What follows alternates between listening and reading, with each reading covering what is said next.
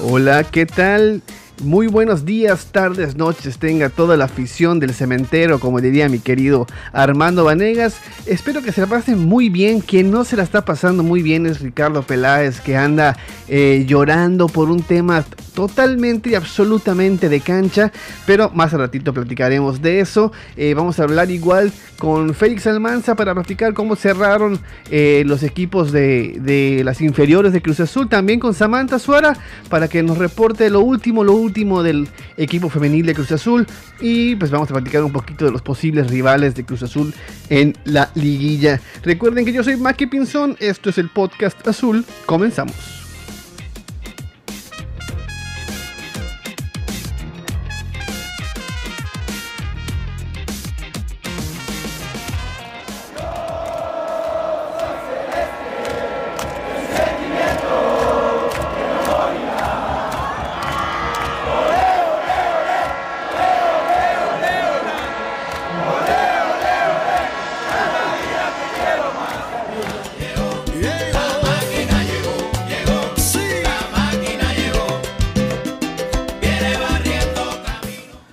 Y pues sí, queridos amigos, platicábamos hace unos instantes que tenemos, esta es una versión eh, resumida de un capítulo, una extensión del capítulo pasado, porque tenemos información y por supuesto tenemos que cubrirlo, pero estamos en fecha FIFA, así que es, un extra del capítulo pasado.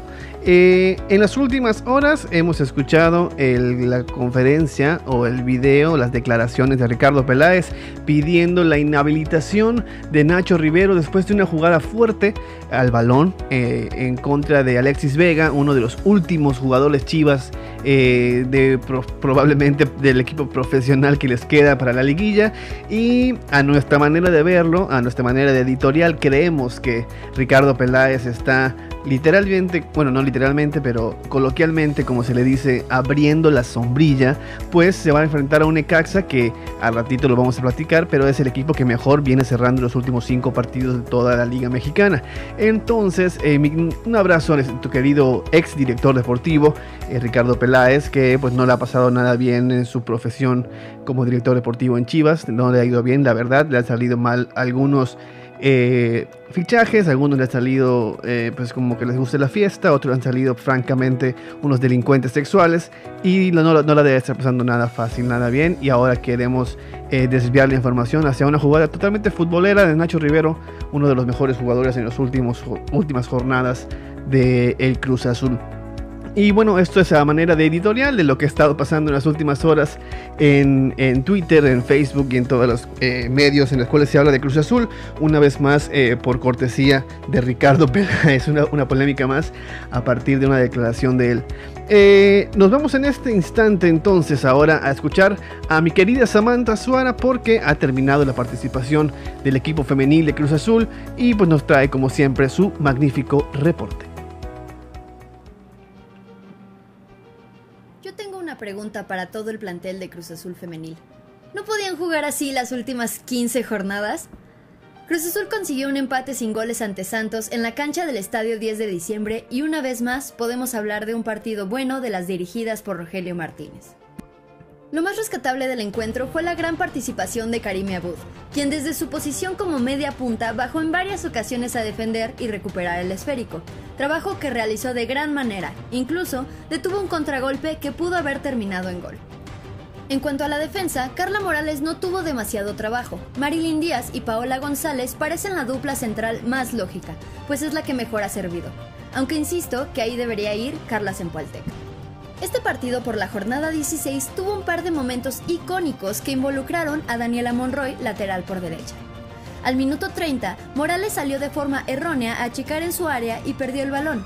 Monroy se lanzó hacia el esférico emulando la icónica jugada de Joel Wiki, que muchos conocemos como la muertiña. Con su mano movió el balón y evitó el gol de Santos. Pese a las quejas de las jugadoras de Torreón, no se sancionó penal y el partido siguió su curso, tal y como sucedió con Wiki en aquella memorable semifinal de la Apertura 2009 ante el Morelia. Monroy también destacó el minuto 87 cuando salvó un balón en la línea que le daba la victoria a las de Torreón. Sin embargo, en un par de tomas parecía que el esférico entraba completamente. En resumen, dos polémicas decisiones arbitrales nos regalaron un punto. En cuanto a la ofensiva, el funcionamiento se vio bastante bien, con la combinación de Alejandra La China Curiel, Karime Abud y Susana Romero.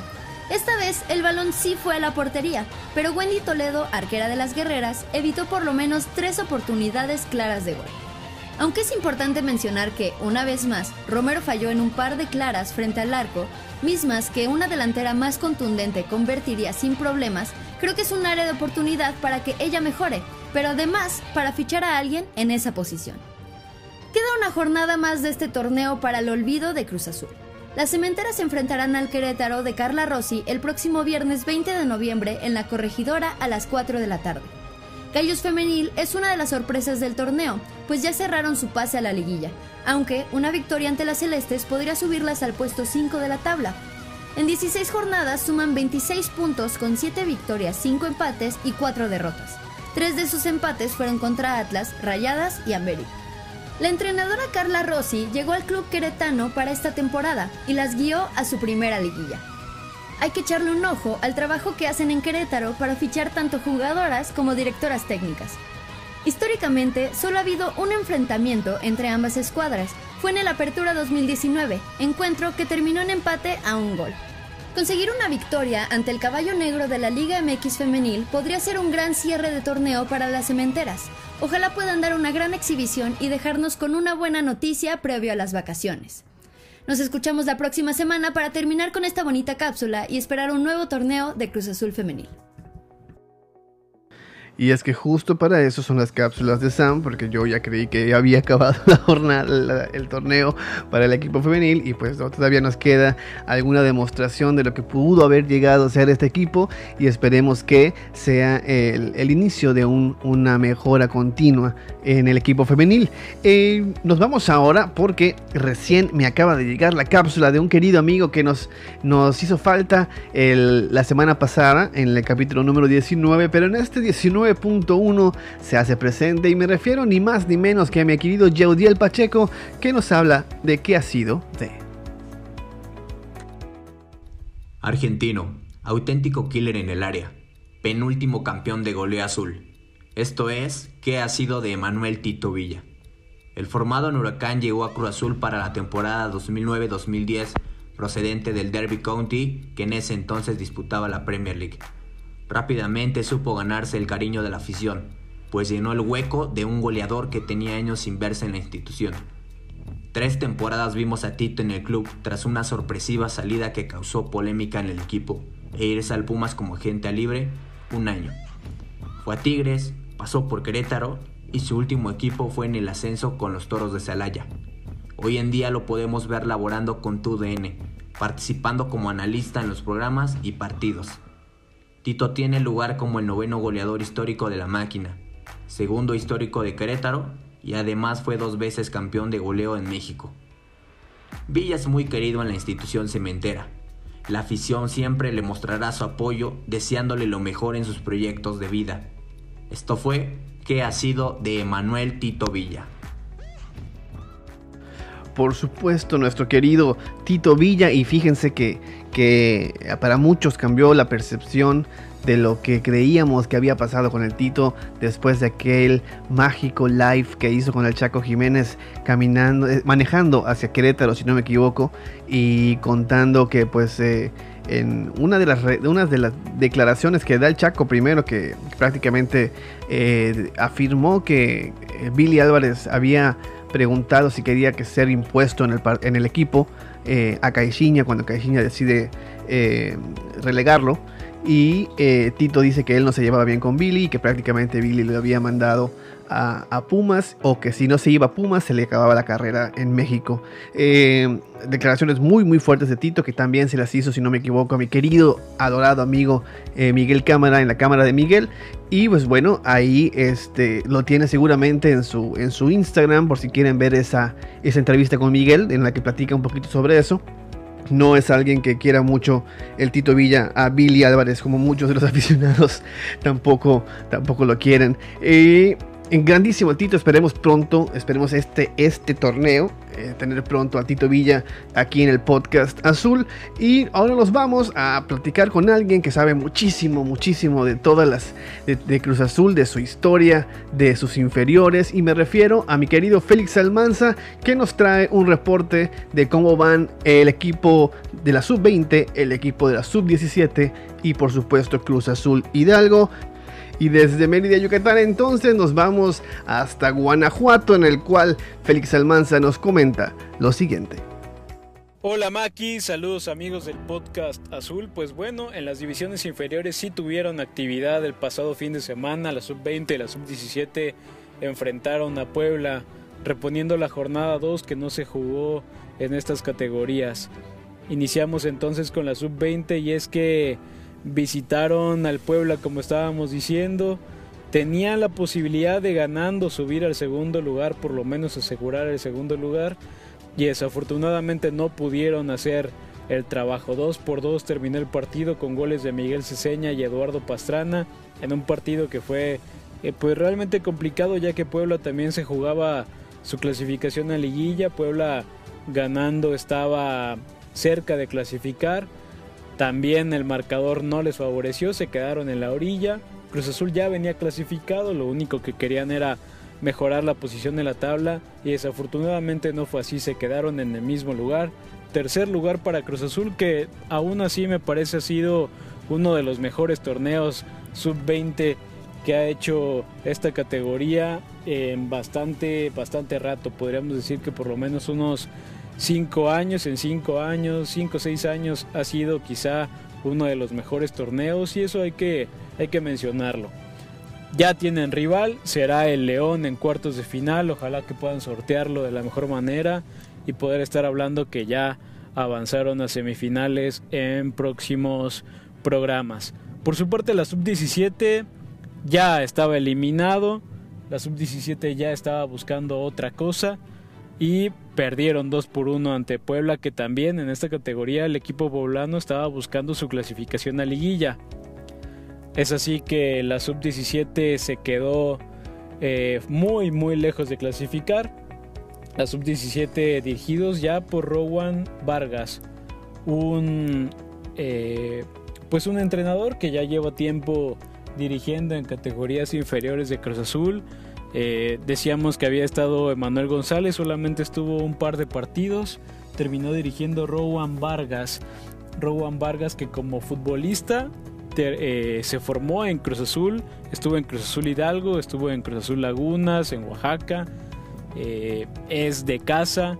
Posteriormente como jugador se fue a jugar a Lobos y regresó para ser auxiliar técnico desde ya hace un tiempo, por lo menos unos 4 o 5 años, que es auxiliar técnico de sub-20, sub-17, pues ahora tiene la oportunidad de quedarse dirigiendo con la sub-17 a ver si lo mantienen para el próximo torneo o es que traen a alguien nuevo. Es así que 2 a 1 decimos perdió la sub-17 y así cerró su participación este año en una mala temporada, pero aún así podemos rescatar como siempre la capacidad que tiene Rodrigo Huescas, Diego Rivas, Cabañas el arquero. La verdad es que son futbolistas que, que sí tienen bastante futuro en Cruz Azul si lo saben llevar y por lo menos eh, esperemos verlos ya muy pronto en la sub-20 para que sigan en esta progresión natural que deben de llevar como futbolistas.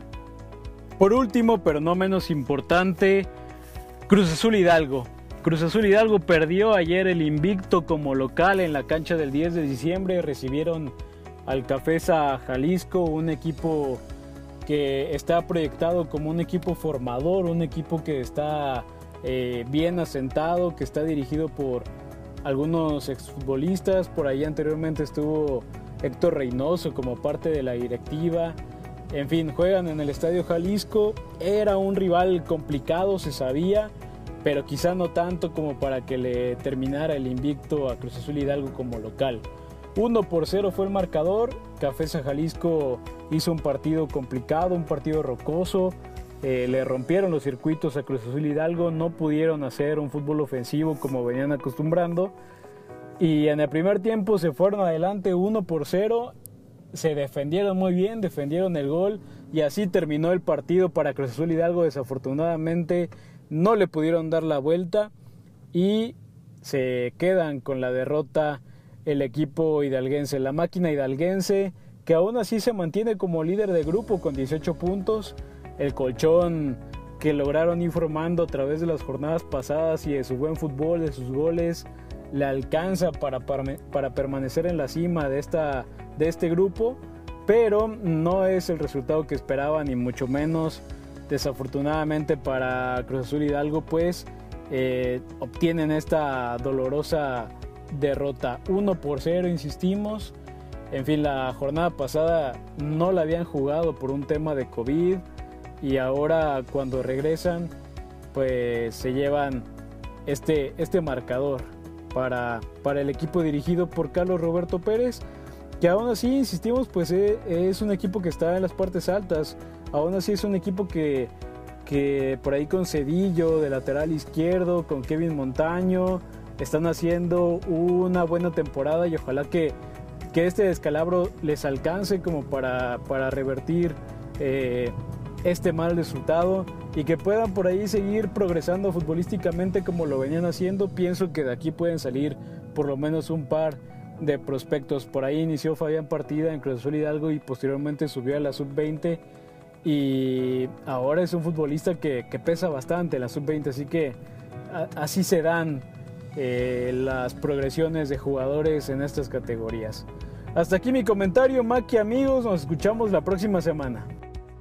Muchísimas gracias mi querido Félix, como siempre un extraordinario reporte, una maravillosa cobertura de las inferiores y pues nada más para aumentar la información sobre este tema, ya tenemos los horarios de estos de estos partidos contra el León y la ida se jugaría el 18 de noviembre a las 3.45 en la Casa Club de León y la vuelta sería el 21 a las 9 horas en La Noria. Esos son los horarios del partido de la sub-20 en liguilla. Y pues bueno, esperamos que le vaya muy bien a nuestro equipo sub-20.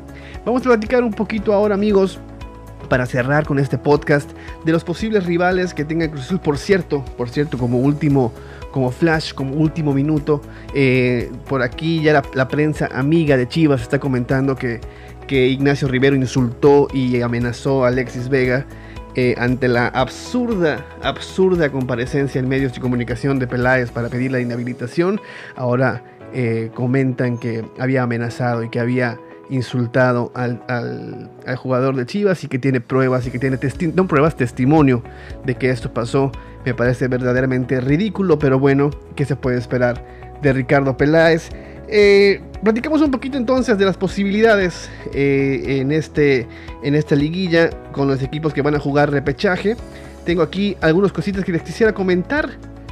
Y bueno, empezamos con lo siguiente los primeros los partidos el sábado 21 de noviembre, Santos recibe a Pachuca a las 17 horas en el Estadio Corona, Chivas recibe a Necaxa a las 9 con 10 minutos en el Estadio Akron y el domingo 22 de noviembre Tigres recibe a Toluca a las 7 y Monterrey contra Puebla a las 9.10. Eso quiere decir que a las 11 de la noche con 10 minutos podremos saber quién es el rival de Cruz Azul. Sin embargo, solo pueden ser 5 opciones, Monterrey, Tigres, Chivas, Santos o Pachuca, ya que Necaxa, Toluca y Puebla suponiendo que ganaran, serían para el tercer, segundo y primer lugar. Cruz Azul de sus últimos 10 partidos ha ganado 4, empatado 1 y perdido 5. Solo ha ganado un partido en sus últimos 5 juegos. Tomando en cuenta esto, vamos a ver cómo están los demás rivales y cómo fueron los enfrentamientos entre Cruz Azul y el rival. Cruz Azul contra Monterrey fue en la jornada 16, recordamos mucho ese partido, ganó Monterrey 1-0 con gol de Funes Mori, uno de los peores partidos del torneo de Cruz Azul. Eh, Monterrey de sus últimos 10 partidos viene con 6 ganados, 2 empatados y 2 perdidos, y ha ganado uno de sus últimos 3 partidos precisamente versus Cruz Azul, y toman en cuenta que de estos 3 partidos, 2 son contra Tijuana en la Copa. Luego tenemos Cruz Azul contra Tigres, que este fue en la jornada 14. Sabíamos que eh, ganó Tigres 2-0, unos grandes 45 minutos de Cruz Azul en los primeros, y después un cambio que cambió todo, un penal fallado de cabecita y goles de Nico López y Guiñac eh, recordamos que perdió ese partido eh, prácticamente Siboldi con su cambio de haber sacado a Yotun, perdió el medio campo, entró eh, este jugador que de hecho ya no está con Tigres, ahí también voy a acordar de su nombre, es Edu Vargas. Edu Vargas, el, delantero que de hecho ya no está, entró él y cambió para, para, para bien de Tigres, para mal de Cruz Azul en ese partido. Eh, ¿Cómo viene cerrando Tigres entonces? De sus últimos 10 partidos ganó 5, empató 3 y perdió 2. Llega a repechaje con 3 partidos seguidos sin ganar. Cruz Azul versus Chivas fue en la jornada 15, ganó Cruz Azul 2-0 con doblete de cabecita y un gran partido justamente de Nacho Rivero con 7 de nuevo 9 duelos en el suelo ganados y uno de un duelo por aire ganado, apenas 5 posesiones perdidas. De sus últimos 10 partidos, Chivas ha ganado 5, empatado 3 y perdido 2. Ha ganado solo un partido de sus últimos 3 en la jornada, en la última jornada justo contra Monterrey. Cruz Azul contra Santos se jugó en la jornada 1. Cruz Azul ganó con, partido, con un marcador de 2-0 este partido, con goles de Cabecita Rodríguez y Alexis Gutiérrez. El Cabecita se fue expulsado al minuto 79 y en sus últimos 10 partidos ha ganado 5, empatado 2 y perdido 3. Ha ganado 2 de sus últimos 3 partidos.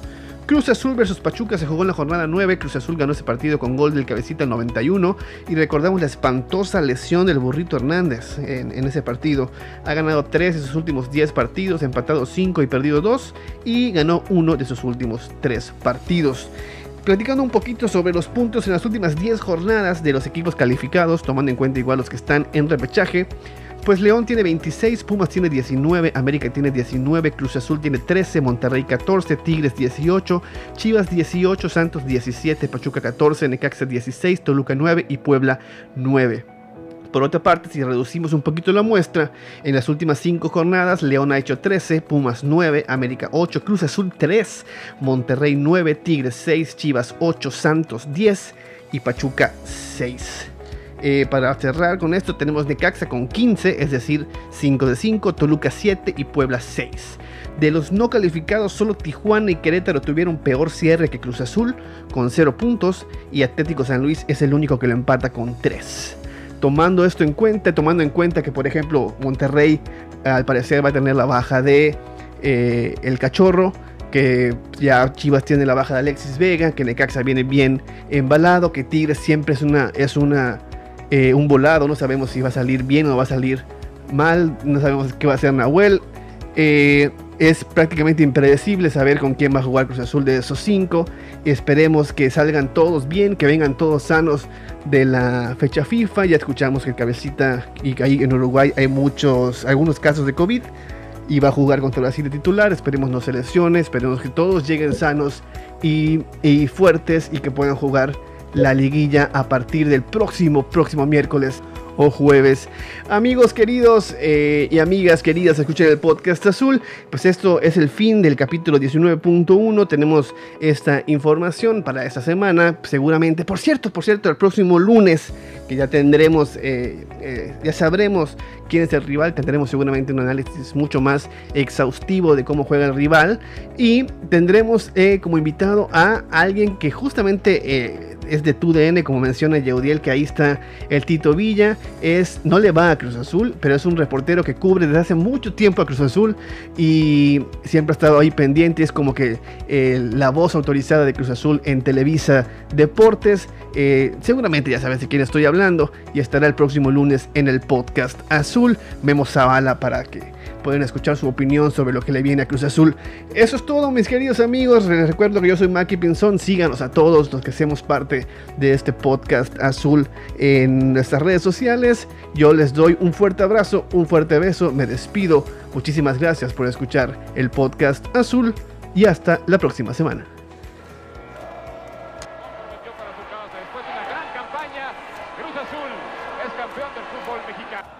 Pérez Guevara que silba en este momento. Cruz Azul es campeón. Cruz Azul es campeón. Se acabó. Cruz Azul es campeón. El Cruz Azul es campeón. El árbitro dice se acabó. Campeón. Campeón del fútbol mexicano el equipo de la Cruz Azul.